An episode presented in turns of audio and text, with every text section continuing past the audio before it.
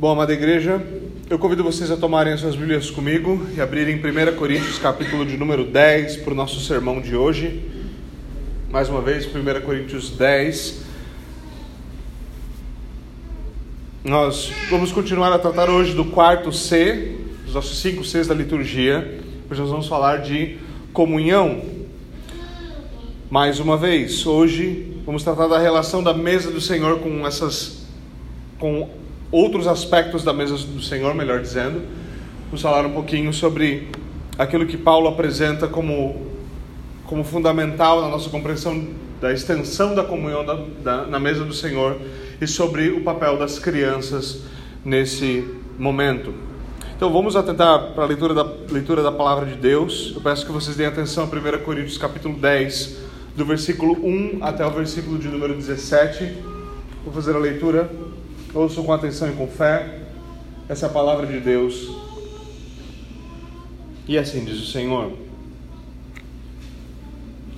Porque não quero, irmãos, que vocês ignorem o fato de que todos os nossos antepassados estiveram sob a nuvem e todos passaram pelo mar. Em Moisés, todos eles foram batizados na nuvem e no mar. Todos comeram do mesmo alimento espiritual e beberam da mesma bebida espiritual pois bebiam da rocha espiritual que os acompanhava, e essa rocha era Cristo. Contudo, Deus não se agradou da maioria deles, por isso seus corpos ficaram espalhados no deserto. Essas coisas ocorreram como exemplos para nós, para que não cobicemos coisas más como eles fizeram. Não sejam idólatras, como alguns deles foram, Conforme está escrito: o povo já sentou para comer e beber, levantou-se para se entregar à farra. Não pratiquemos a imoralidade, como alguns deles fizeram, e num só dia morreram 23 mil. Não devemos pôr o Senhor à prova, como alguns deles fizeram, e foram mortos por serpentes. E não se queixem, como alguns deles se queixaram, e foram mortos pelo anjo destruidor. Essas coisas aconteceram a eles como exemplos e foram escritas como advertência para nós sobre quem tem chegado o fim dos tempos. Assim, aquele que julga estar firme, cuide-se para que não caia. Não sobreveio a vocês tentação que não fosse comum aos homens. E Deus é fiel, Ele não permitirá que vocês sejam tentados além do que podem suportar. Mas quando forem tentados, Ele mesmo lhes dará, lhes providenciará um escape para que possam suportar. Por isso, meus amados irmãos, fujam da idolatria. Estou falando a pessoas sensatas. Julguem vocês mesmos se estou, o que eu estou dizendo. Não é verdade que o cálice da bênção que abençoamos é uma participação no sangue de Cristo e que o pão que partimos é uma participação no corpo de Cristo? Como há somente um pão, nós, que somos muitos, somos um só corpo, pois todos participamos de um único pão. Amém. Senhor, nós pedimos pela tua palavra, pela tua bênção sobre ela, sobre a ministração dela, sobre a ação dela em nós. Ajuda-nos, Senhor, a, a captar a tua palavra. Ajuda, Senhor, a não perder a nossa atenção com os nossos pensamentos paralelos ou as nossas outras preocupações. Fala conosco, Senhor. Fala conosco e cumpre a a tua promessa de nos alimentar e de nos enriquecer para a tua glória, para o nosso bem, em nome de Jesus Cristo. Amém. Bom, meus irmãos, nós temos, uh, já estivemos algumas vezes nessa série em 1 Coríntios, essa, essa carta já está se tornando, obviamente, um pouquinho mais, estamos nos tornando um pouquinho mais familiarizados com ela, e nós Vimos já um pouquinho do capítulo, do contexto do capítulo 5, do, do contexto do capítulo 11, e agora, obviamente, nós estamos no capítulo 10. E nós podemos notar que a partir do capítulo 7, Paulo ele está respondendo algumas perguntas que os coríntios o fizeram. Capítulo 7, versículo 1, ele diz: Quanto ao que vocês me escreveram, e aí ele começa a falar. Ou seja, os coríntios haviam enviado perguntas para Paulo e Paulo fala: Olha, Vou responder aqui. Quanto, eu falei já que eu queria falar algumas coisas, agora quanto ao que vocês me perguntaram, isso aqui é o que eu tenho que dizer. E é isso que ele começa a fazer. Ele começa a falar sobre vários temas, falando sobre casamento, divórcio, a viuvez e assim por diante. Agora, no capítulo 8, versículo 1, Paulo introduz um novo assunto, ainda respondendo perguntas deles.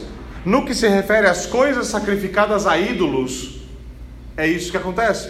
E Paulo começa então a falar no capítulo 8 sobre essa questão do que é sacrificado aos ídolos. Ele fala sobre os ídolos, sobre a soberba espiritual, ele fala sobre tudo isso e ele parte para falar da mesa dos ídolos.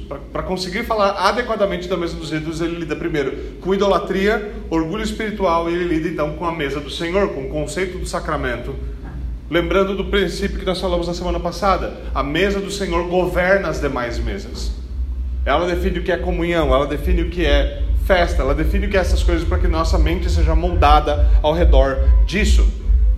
Então, Paulo, a primeira coisa que ele fala é do cuidado com o orgulho espiritual, o orgulho que faz com que nós desprezemos o mais fraco. Paulo fala que nós devemos ser cuidadosos com isso quando nós lidamos com essa questão do, do, dos alimentos sacrificados a ídolos. Obviamente, isso deveria ser um cuidado. No, no primeiro século, isso era um, uma coisa muito preocupante. Hoje, a igreja tem muito mais facilidade em lidar com isso.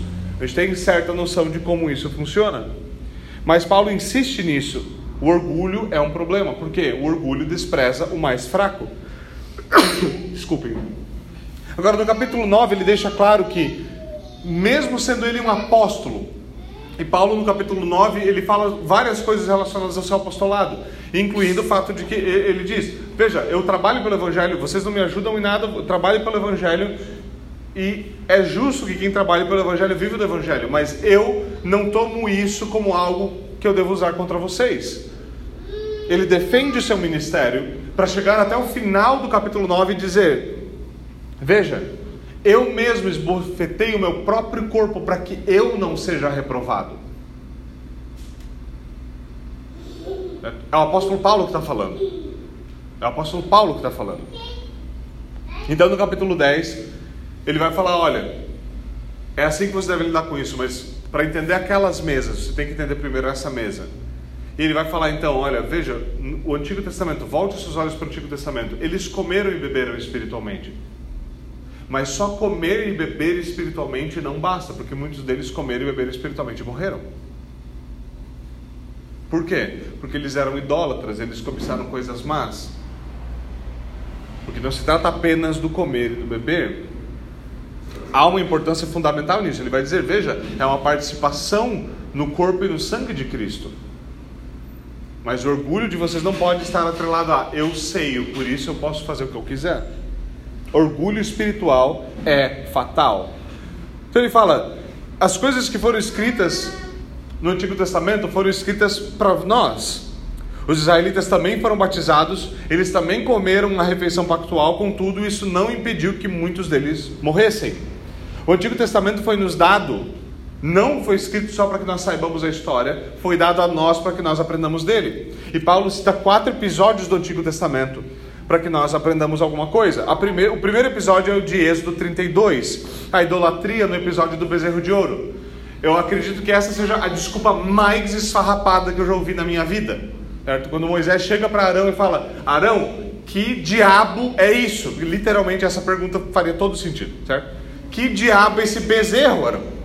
E Arão fala: Eu não sei, eu joguei ouro no, no, na fornalha e saiu esse bezerro. É absurda a resposta. Está escrito isso, tá? não estou inventando, não é a minha tradução livre. Está escrito isso no texto. Arão dá essa resposta. Eu não sei o que aconteceu. Eu joguei ouro na fornalha e saiu esse bezerro. Saiu esse bezerro. Certo? Sério. Né? Esse é o exemplo de idolatria. O povo se voltou contra Deus, não adorando outros deuses conforme as maneiras de outros deuses. Eles estavam adorando um falso Deus como se ele fosse Jeová. Era falsa adoração que estava sendo prestada. Ele pega esse exemplo de Êxodo 32, no capítulo, no versículo 7. Depois ele fala da fornicação em Baal Peor, onde uma praga matou 23 mil pessoas, em números 25. Depois ele fala da revolta contra a comida e a bebida. Vou falar, ah, que saudade da comida do Egito, lá era tão bom. É, é, é essa é nossa cara de pau. Que saudade de ser escravo no Egito. Saudade de ter que fazer tijolo sem palha. Que saudade disso. Isso números 21. E depois ele fala da murmuração, e aqui provavelmente se refere ao juízo contra Corá, em números 16. Paulo insiste: tudo isso foi escrito para nós como figuras. Essas coisas nos foram dadas. Logo, nós não devemos imaginar, porque nós temos o batismo e a ceia, nós não estamos sujeitos ao pecado. Por isso, Paulo vai dizer no versículo 12: Quem está de pé, cuide para que não caia. Esse é um pecado de presunção que muitas vezes nós caímos. Muitas vezes nós caímos nesse pecado com os nossos filhos. Nós batizamos eles, eles não precisam, agora está tudo bem, né? E depois os, os, filhos crescem, não foram criados na fé, não foram ensinados a pensar como cristãos, a amar como cristãos, andar como cristãos. Aí chega na idade que todos nós já sabemos que idade é essa, certo? Onde os pais começam a perder um pouco do controle sobre seus filhos, eles se desviam e o pai vem com a cara de pau, né, do tamanho de uma mesa, o pastor fala assim: Pastor, eu não sei onde eu errei, eu batizei ele tudo, pastor. Falei, exatamente. A única coisa cristã que você fez foi jogar água nessa criança. E você não sabe o que, que deu errado? Isso é um pecado grave de presunção. Pecado grave de presunção. Certo? Pastor, vai tomar ceia e tudo. Fala, garantiu que é mais condenado. Nada mais do que isso. Nada mais do que isso. Há um problema disso. Há um problema aí. Paulo vai dizer, então, aquele que está de pé, cuide para que não caia. Não é, ah, eu estou de pé, então eu estou seguro, nunca vou cair. Impossível. Impossível você conseguir confirmar isso. Porque quem está de pé está de pé porque o Senhor o colocou. E quem se levanta porque o Senhor o levanta. Ainda assim, Paulo diz: vocês não estão desamparados, vocês não estão perdidos, vocês não são reféns do pecado. Não é porque é uma possibilidade que vocês caiam, não é porque de fato vocês são fracos que nós estamos debaixo do domínio do pecado. E o que ele faz a essa altura? Ele nos entrega uma promessa, uma promessa específica. O que Paulo diz? A promessa de fidelidade divina é a seguinte: Ele não nos deixará sermos tentados além das nossas capacidades. E eu sei, eu sei. Todos nós temos isso, né? Ah, era impossível resistir. Não, não era. Porque a Bíblia diz que não era. Pastor, mas não tinha como? Tinha. Tinha. Provavelmente teve várias ocasiões de escape, você não quis nenhuma delas. O Senhor não está dizendo que seria possível você resistir até o fim se você ficasse ali, certo? Ah, pastor, eu, tô, eu tenho aquela determinada rua que eu não deveria passar, daí eu fico passando ali todo dia e daí, pastor, eu caio. Tá óbvio. Certo? Porque estupidez espiritual não tem limite, assim como a estupidez humana. Né? Ele fica passando do lado do pecado todo dia para ver se. Que, será, que, né? será que eu consigo resistir? E a gente fica impressionado quando a gente cai. Mas o que o Senhor promete é: Ele dará um escape, pela graça, Ele dará um escape. Ou seja, pelo poder do Espírito, pela ação do Espírito, nós podemos resistir. Paulo conclui: Por isso, fujam de toda idolatria. Não é necessário viver dessa forma. Vocês não precisam viver em derrota. Quando vocês caírem, o Espírito é poderoso o suficiente para levantá-los. Quando vocês forem tentados, o Espírito é suficiente, é suficientemente poderoso para dar-lhes dar o escape. Esse é o problema de todo cristão quando ele começa a pender para fora, ele fala assim: não tenho o que fazer. Por quê? Porque, é uma nega... Porque a primeira coisa que a gente começa a fazer é negar as promessas da Escritura. Ah, não adianta, tem que viver em pecado mesmo, porque é, eu sou assim, eu nasci assim, eu vou morrer assim. Não. Não. Não é o que a Escritura ensina. Nós precisamos abraçar essa promessa com verdadeira fé. Fé de que nós somos incapazes de nos manter fora do calabouço do pecado, mas Deus é capaz de libertar pecadores que nós somos incapazes de resistir às nossas tentações por nós mesmos, mas pela graça de Deus nós somos capazes de somos capazes ou capacitados, melhor dizendo, de viver em verdadeira vitória, de fé em fé. Então, tendo falado disso, ele começa a falar então com base nos sacramentos. Paulo chama atenção de novo para os sacramentos, porque ele vai falar de comida. Mais uma vez, a mesa do Senhor governa as outras mesas. Ele vai partir da mesa do Senhor para falar sobre as coisas sacrificadas. E aqui nesses últimos versículos, então, que eu quero centrar nossa atenção hoje. Ele insiste no seguinte: essas afirmações são categóricas. Ele está descrevendo muitas coisas antes, mas aqui ele categoriza da seguinte forma: O cálice da bênção, assim como o pão que partimos, é verdadeira comunhão no sangue e no corpo de Cristo. É por isso que nós não temos, não temos como sustentar uma posição memorial da ceia. Porque lembrar-se que aquilo aconteceu é diferente de ter comunhão no sangue no corpo. E é isso que o texto está dizendo. Não tem como fugir disso. Certo? Mas Paulo, então, vai dizer: nós somos um só pão, nós somos um só corpo. Nós, o corpo de Cristo é um só pão, o corpo de Cristo é um só corpo. E o que ele diz é então que todos aqueles que são pão devem receber o pão da ceia. Todos os que são pão devem receber pão. E Paulo ainda no versículo 15 nos provoca com a seguinte, com a seguinte frase: é responsabilidade nossa, ou ele fala, responsabilidade de vocês julgarem o que eu estou dizendo aqui. Paulo passa a bola para nós e nós temos que aprender então a destrinchar o que ele está dizendo aqui. Agora, como isso se relaciona à liturgia, à comunhão e a coisas como essas que nós estamos tratando? Veja, nos sermões anteriores nós falamos da natureza do sacramento, da natureza pactual desse sacramento. Nós falamos da frequência dominical do sacramento, da importância, e, e é isso que nós vamos começar a aplicar, de, de ter a ceia dominicalmente certo? De fazer isso, de atentar para isso dessa forma.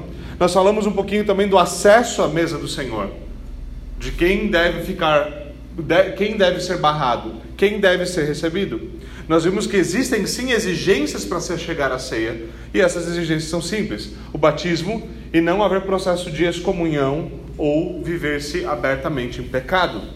Essas coisas desqualificam alguém para a ceia.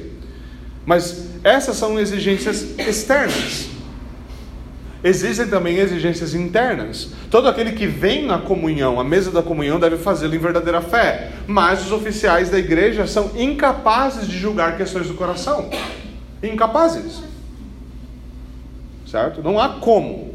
Então, a não ser que a rejeição ao evangelho seja explícita, seja externalizada, não há como os oficiais da igreja simplesmente barrarem alguém da mesa dessa forma. Como nós vimos, a ceia protege a si mesma, certo?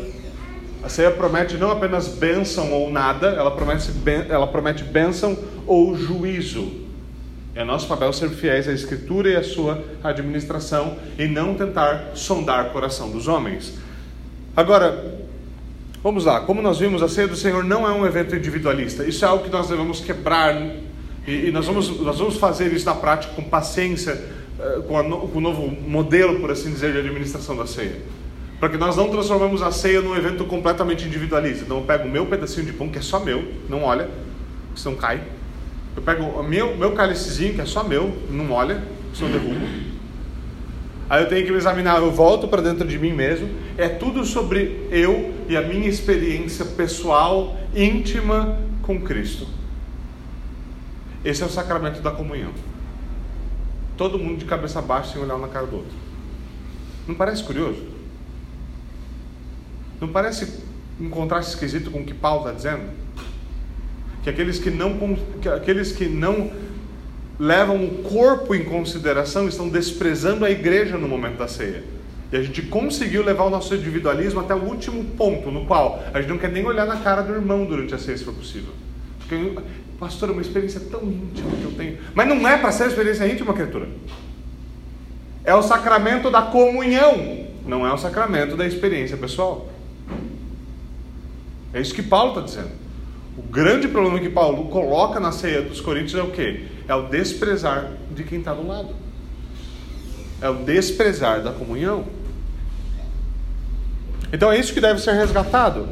Agora, se esse é o sacramento da comunhão cristã, se ela é verdadeiro alimento para todos os que foram batizados e estão vivendo nos termos do pacto. E nós não temos como excluir ou negligenciar partes do corpo de Cristo, sem que isso signifique implicação disciplinar. A pergunta é: o que nós devemos fazer com nossos filhos durante a ceia?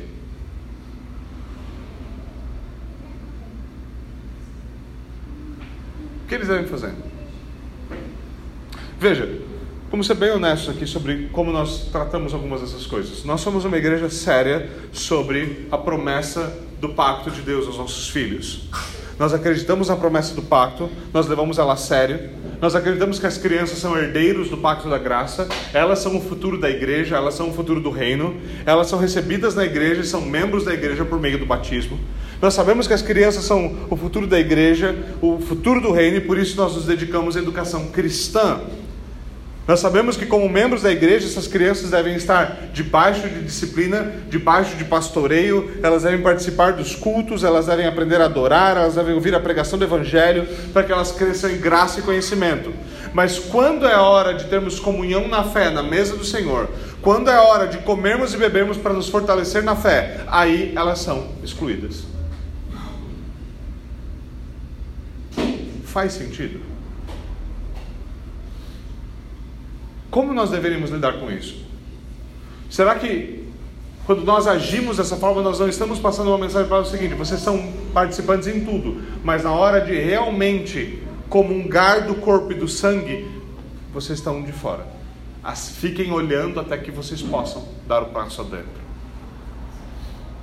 O que é curioso sobre isso? Óbvio, a prática que nós mesmos temos tido até agora é uma prática que é basicamente a mais comumente conhecida, certo? Que é a prática de deixar as crianças de fora. Mesmo defendendo o batismo infantil, o chamado pé do batismo, nós assumimos que por as crianças não poderem examinar a si mesmas e por não terem professado sua fé, elas não estão aptas a partilhar da comunhão, o que é chamado de pedocomunhão. Mas essa não é a única posição histórica. Muitas vezes isso é vendido assim, mas isso não é verdade.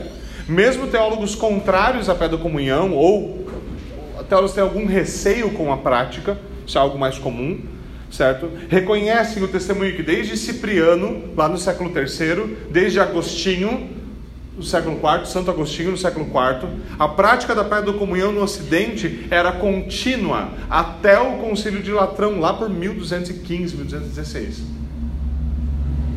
Então a gente uma, uma fatia gigantesca da história da igreja onde isso era prática comum. As crianças viam a igreja e recebiam a comunhão sem problema algum. A partir do concílio de Latrão isso mudou. Agora é importante entender, o concílio de Latrão foi um concílio importante porque ele mudou o entendimento sobre a ceia. Agora, para o catolicismo, porque para aquilo que se formou como o catolicismo romano, a ceia era um sacramento no qual a hóstia e o vinho eles se transformam em algo. A transubstanciação não esteve sempre ali, ela foi adotada e cada quanto mais mística era a visão da ceia do Senhor, que é o caso do, no catolicismo romano, que ela acaba tendo uma visão mística. E veja, mística aqui eu não estou usando como um termo ofensivo, né? Atacando simplesmente. Místico porque de fato algo místico acontece, certo? É, é, é por definição, não é uma questão de ataque.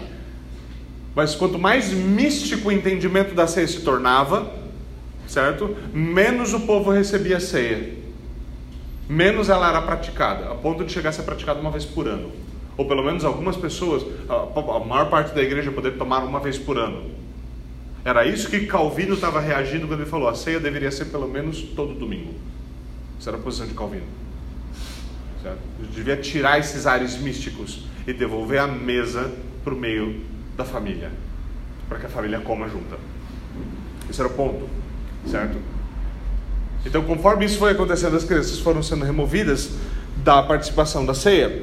É verdade também que na tradição oriental, por exemplo, da Igreja Ortodoxa Oriental, a comunhão sempre foi uma prática e continua sendo até hoje.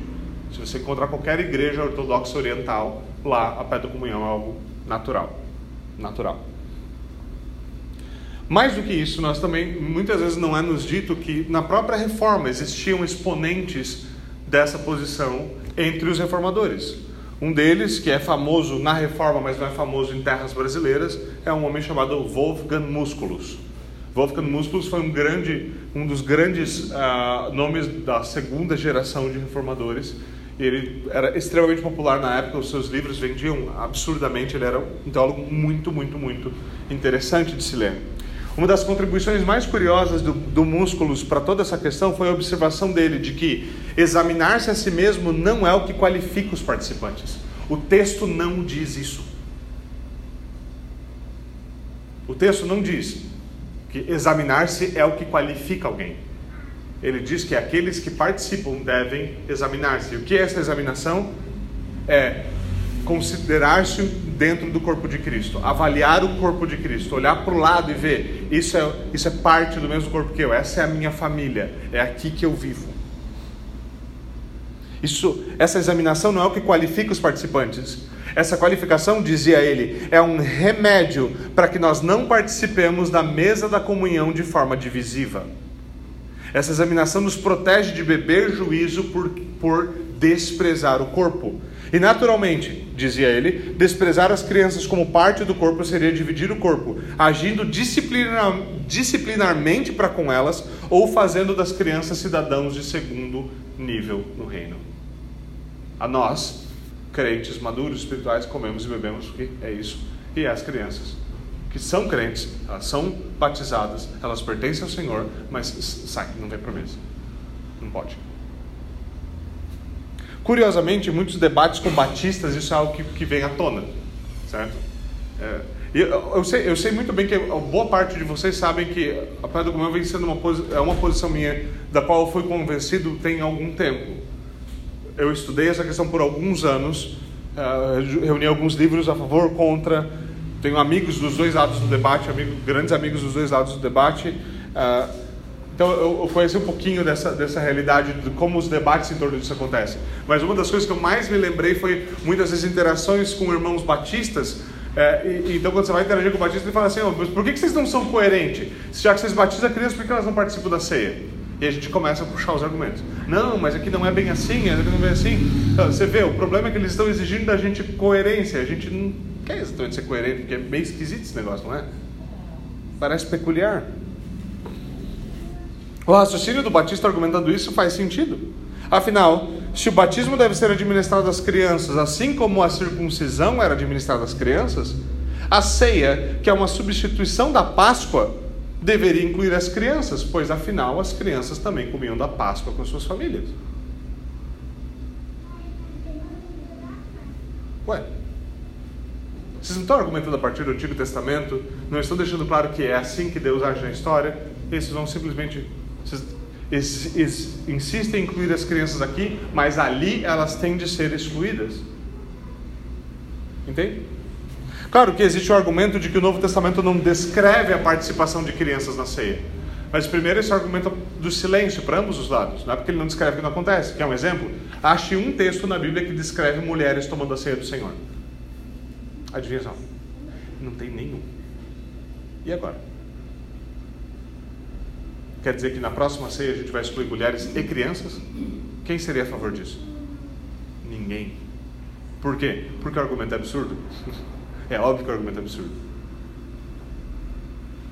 É óbvio que o argumento é absurdo. A pergunta então é óbvia. A óbvia é a seguinte: como nós devemos pensar biblicamente sobre isso? Vamos olhar, por exemplo, para o próprio linguajar de Paulo, palavreado de Paulo em 1 Coríntios. Se você voltar um capítulo para frente, do capítulo 1 ou dois capítulos para frente, capítulo 12, versículo 13, Paulo diz o seguinte: Pois em um só Espírito todos nós fomos batizados em um só corpo. O que isso significa? Que todos aqueles que são batizados são membros do corpo de Cristo, somos membros da igreja de Deus. É isso que o batismo faz, ele nos incorpora na igreja. Esse é o princípio fundamental do que acontece no batismo. Todos nós, Paulo está escrevendo para a igreja, tem criança na igreja ouvindo isso aqui. Pois em, pois em um só espírito todos nós somos batizados em um só corpo. O batismo das nossas crianças é o mesmo batismo que o nosso batismo. E todos nós somos batizados em um espírito e um só corpo. A pergunta que Paulo faz no versículo 1 e 2 do capítulo 10, onde nós lemos hoje, qual é a pergunta que ele faz? Não estavam os israelitas debaixo da nuvem? Não estavam os israelitas passando pelo mar? Não foram eles todos batizados? Pergunta: as crianças não passaram pelo mar? Ou as crianças, na passagem pelo mar vermelho, as crianças passaram voando? É óbvio. É óbvio que elas passaram. As crianças não estavam debaixo da nuvem de proteção que guiava os israelitas? Sim. As crianças não passaram por meio do Mar Vermelho junto com suas famílias? Sim. Os filhos de Noé não estavam na arca junto com Noé? Sim. Sim. Claro que sim. Agora a pergunta que segue, veja o versículo 3 e 4 do capítulo 10. Eles comeram e beberam espiritualmente. Eles comeram pactualmente. Eles comeram no maná. Eles beberam da rocha. Eles beberam da rocha. Pergunta: As crianças não comiam maná? As crianças não bebiam da rocha de Meribá? Lembra do episódio da Rocha de Meribá? Não temos água. Você trouxe nós aqui para morrer no deserto. Vigésima vez que eles fazem isso, né? Mas Moisés, você quer matar nós? Estava tão melhor lá no Egito do que andando aqui com você. E aí o Senhor faz brotar uma, brotar a água da rocha. São chamadas águas de Meribá. As crianças não beberam? Eles falam, não, veja, isso aqui é um alimento espiritual. Paulo um dia vai escrever que nós bebemos espiritualmente, que essa rocha é um símbolo de Cristo. Então, como é isso? E vocês crianças são assim, vocês não podem beber dessa rocha. Faz sentido? Não, óbvio que não. A resposta é sim, elas comeram e beberam espiritualmente. Paulo vai seguir nesse argumento em 1 Coríntios 10, ainda, no versículo 16. Comunhão é comunhão no sangue e no corpo de Cristo. No sangue e no corpo de Cristo. Ele nos diz ser necessário discernir o corpo no capítulo 11, mas ele também nos diz que nós somos um pão e um corpo, pois todos nós participamos do pão da ceia. Veja, não é no capítulo 12 que ele falou que nós somos batizados em um corpo? Todos nós somos batizados em um corpo, pois todos nós participamos de um pão. Como nós deveríamos entender isso? O que eu acredito que isso deve, deveria, que nós deveríamos entender isso da seguinte forma: todos os que são corpo devem receber o corpo, todos os que são pão devem receber o pão. Todos os que foram batizados e são membros, e não há nenhum motivo, se não houver nenhum motivo para que nós digamos para nossas crianças, vocês estão excomungados, vocês estão em disciplina eclesiástica, vocês estão vivendo como ímpios. Qual da onde nós vamos tirar o barramento delas da ceia do Senhor? Como nós vamos fazer isso? Com base em quê? Veja, vamos considerar isso por mais um instante. Se as crianças são parte do corpo, elas devem comungar com o corpo. Por quê? Porque nós queremos que as crianças cresçam como membros do corpo, como partes da igreja, com a consciência da inclusão deles no pacto. Nós sempre queremos isso, nós queremos incluir os nossos filhos, nós queremos que eles amem a igreja, nós queremos que eles façam parte, nós queremos tudo isso. Mas a primeira oportunidade que nós temos de verdadeira comunhão, que é de onde a comunhão flui, nós falamos: não, aqui não. Aqui primeiro você tem que crescer assistindo, olhando, para daí quando você estiver madura você poder fazer isso. Nós falamos da, inserção das crianças, da consciência delas de que elas são parte de Cristo, do seu corpo, então nós tratamos elas como forasteiras, estranhas, que são excluídas da comunhão, como se não tivessem parte do corpo, ou como se elas tivessem disciplina eclesiástica excomungadas da igreja. Praticamente é isso. Embora nós estejamos ensinando a elas que elas são parte do, corpo, parte do corpo, quando isso vai ficar claro por meio da comunhão, a gente fala: não, vocês não podem uma das coisas que a gente gosta de dizer é que elas ainda não compreendem. Fala assim, você compreende completamente a doutrina do sacramento? Você conhece as intricácias do que é o sacramento? Você sabe o que é presença sacramental? Sabe o que dizer sobre presença real? Sabe dizer sobre como a união das duas naturezas de Jesus Cristo influencia o sacramento de alguma forma? O que dizer sobre a presença geográfica de Cristo na ceia? Você entende sobre o comunicato idiomatum, sobre a comunicação das propriedades de Cristo e a relação da presença da ceia? Você sabe, você, você entendeu tudo isso e por isso, é por isso, porque você é digno que você está na frente, que você pega pão, que você pega vinho, você come, você bebe. É porque você é digno, porque você é conhecedor, porque você sabe, porque você discerniu, você é bom de teologia. É por isso.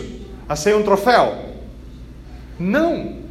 A ceia é alimento para gente fraca com teologia torta, que nem nós. A ceia é comida e bebida para gente fraca, para que nós cresçamos, para que nós sejamos fortalecidos. Isso é dado a nós, a gente pensa, mas não é uma boa dar, uma, dar algo que. Dar, estender a promessa que Deus estendeu para o meu filho, estender ela falando: olha, filho, seja fortalecido, cresça amando, querendo isso. O Christopher tem, não tem um ano e meio. Se você perguntar para ele se ele é batizado, ele sabe responder.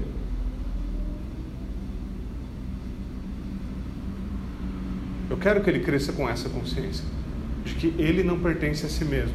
Nós pertencemos ao nosso Senhor e Salvador Jesus Cristo, que deu a sua vida por nós e nos resgatou para si, para que nós vivamos para a sua glória.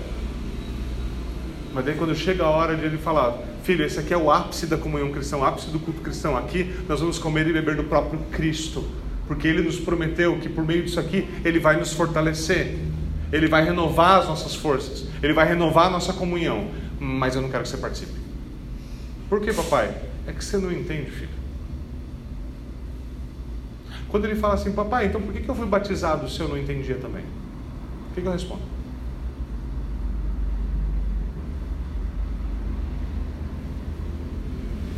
Nós gostamos do argumento ele não compreende. Mas se é sobre fortalecer e crescer, não há necessidade de eles compreenderem tudo. Há necessidade de eles crescerem aprendendo, crescerem naquela realidade, crescerem naquela fé e naquela certeza. Do contrário, como eu já falei, nós teremos de dizer que cristãos devem ser maduros e fortes na fé para que possam comer. O que não faz o menor sentido. Não faz sentido. Não, se você for um crente maduro, forte, piedoso, aí você pode tomar da ceia. Mas ela não foi dada como uma recompensa para os mais maduros. Ela foi dada como comida para quem tem fome. Alguém já ilustrou disso falando, eu tenho, eu tenho alguns materiais, alguns livros sobre isso. Uma das ilustrações que eu gostei muito de um dos livros que eu li sobre, sobre isso diz o seguinte: quando nós pegamos nossos filhos do hospital, certo? Você tem o seu filho, ele vem do hospital, você pega ele, você leva para casa, o que, que você faz com ele? Você começa a falar inglês, você começa a falar português com ele, começa a falar inglês, português, sei lá o que você faz na sua casa, japonês, se você quiser, mas você fala a tua língua, a língua que você quer que a criança fale. Pergunta, ela entende? Não. Óbvio que não. Mas você fala isso até o quê? Até que ela comece a aprender e a falar naquele mesmo idioma. O que, que nós deveríamos estar fazendo espiritualmente com os nossos filhos? Exatamente a mesma coisa. É colocar a Bíblia em áudio enquanto eles estão dormindo, para esse negócio entrar lá e não sair mais. É trazer eles, é, é obedecer o que Jesus disse: Deixem vir a mim os pequeninos, porque deles é o reino dos céus. Você pode fazer malabarismo que você quiser com esse texto, menos excluir as crianças desse texto. É impossível. Sempre tem aquele, né? Fala, não, mas esse texto não quer dizer isso, pastor, porque quer dizer que nós devemos vir como crianças. Isso pode ser uma aplicação do texto, mas não é o que o texto está dizendo. O texto está literalmente falando com crianças que estavam tentando se achegar a Jesus e os apóstolos, como nós falamos: não, não venham até Cristo. Mas o que nós devemos fazer é apresentar Cristo na ceia para os nossos filhos e dizer: venham e sejam bem-vindos. Vocês são parte do corpo de Cristo.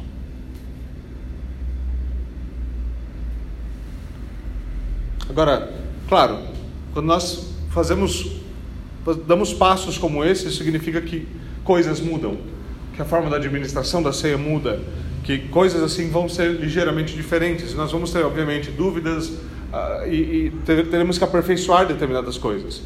O que é importante dizer?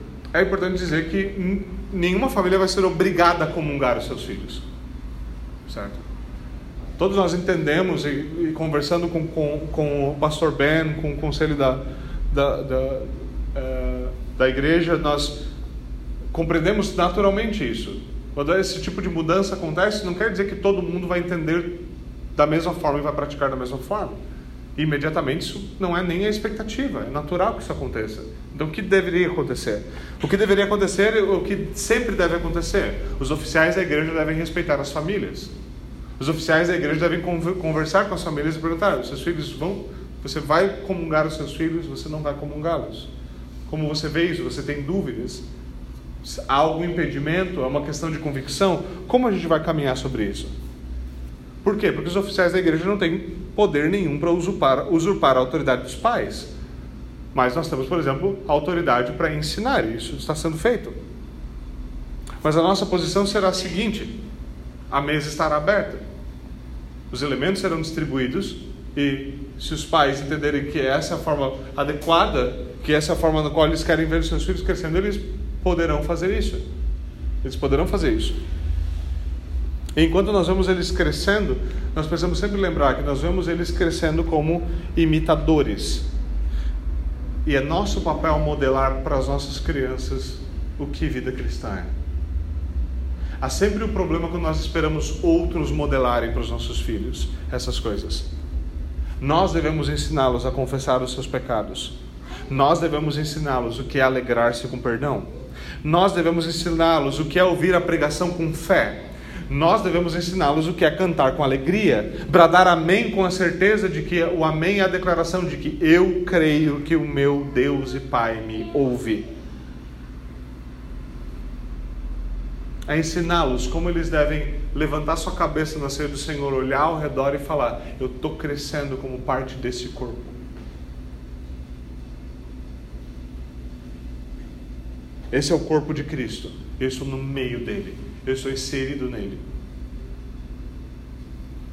Em outras palavras, nós devemos moldar o Evangelho, viver o Evangelho diante dos nossos filhos, para quê? Para que eles sejam levados a viver o Evangelho. Essas são coisas que o Senhor nos deu. Nós gostamos de olhar para as promessas bíblicas do Senhor que estende misericórdia pelas gerações daqueles que o amam e guardam os seus mandamentos. E o Senhor tem nos dado gloriosas ferramentas para que nós possamos fazer isso. O que nós devemos fazer? Usá-las, ser fiéis a ela, mas sem jamais esperar que os nossos filhos abracem algo que nós não queremos abraçar. Não tem, isso é algo muito importante que nós devemos levar para o nosso coração criança tem um faro para hipocrisia que é um negócio absurdo. Absurdo. Ela sabe quando é. Sabe o que vai acontecer? Quando você quiser que seu filho ame doutrina, ame teologia, que seu filho ame a Deus, a Jesus Cristo, a sua igreja, a sua palavra, e quando ele perceber que você não ama, o que você acha que vai acontecer? Mais um casal de pais frustrados dentro da igreja dizendo: Pastor, eu preciso de um milagre, porque eu não sei o que, eu faço. O Senhor tem nos dado ferramentas e meios de graça. E o argumento aqui é simples: que eles, que os pequeninos venham e que os meios da graça estejam abertos para ele, para que eles possam comer, beber, ouvir e crescer para a glória de Deus e para o bem da igreja, porque o futuro da igreja são eles. Vamos até o Senhor em oração. Senhor, nós pedimos pela tua misericórdia sobre nós e apesar de nós mesmos, nós oramos para que o Senhor abra o nosso coração, para que a tua palavra seja aplicada a nós, para que nós possamos mastigar, processar, pensar, tirar as nossas dúvidas, fazer as nossas perguntas e que nós possamos, por meio de coisas como essa, crescer em maturidade e compreensão e assim por diante. Senhor, por favor, tem misericórdia de nós, dá-nos essas graças, é o que nós te pedimos nós te agradecemos. Em nome de Jesus Cristo. Amém.